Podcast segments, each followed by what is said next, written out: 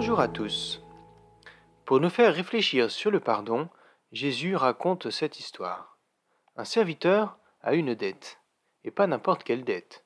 Il doit dix mille talents à son maître, soit environ le salaire de 60 millions de journées de travail, ou encore 165 000 années de travail. Si l'histoire ne nous dit pas comment ce serviteur a pu avoir une pareille dette, il est évident qu'il lui est totalement impossible rembourser quoi que ce soit. Une vie de travail acharné ne rembourserait même pas 0,1% de cette dette. Alors, le maître efface la dette. Quel geste Peut-on seulement imaginer le soulagement de ce serviteur? Sauf que l'histoire ne s'arrête pas là, car ce serviteur avait prêté de l'argent à un ami, sans deniers, soit l'équivalent de trois mois de salaire. Hors de question que cette dette reste impayée. Même face aux supplications de son ami, ce serviteur impitoyable le fit jeter en prison.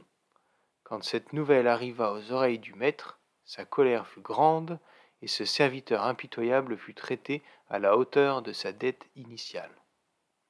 Si l'on regarde ce qui précède cette parabole de Jésus, nous voyons Pierre demander jusqu'à combien de fois il est possible de pardonner. Il précise ensuite qu'il veut bien monter jusqu'à sept fois. En effet, le judaïsme rabbinique promouvait un pardon fraternel qui s'inscrivait dans un système légaliste.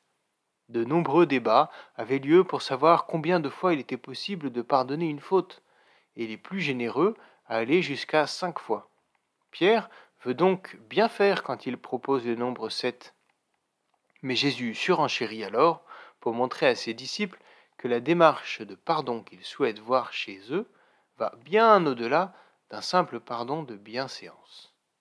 Il est alors évident que nous n'avons pas à nous promener avec un carnet dans lequel nous notons le nombre de pardons accordés à chaque personne.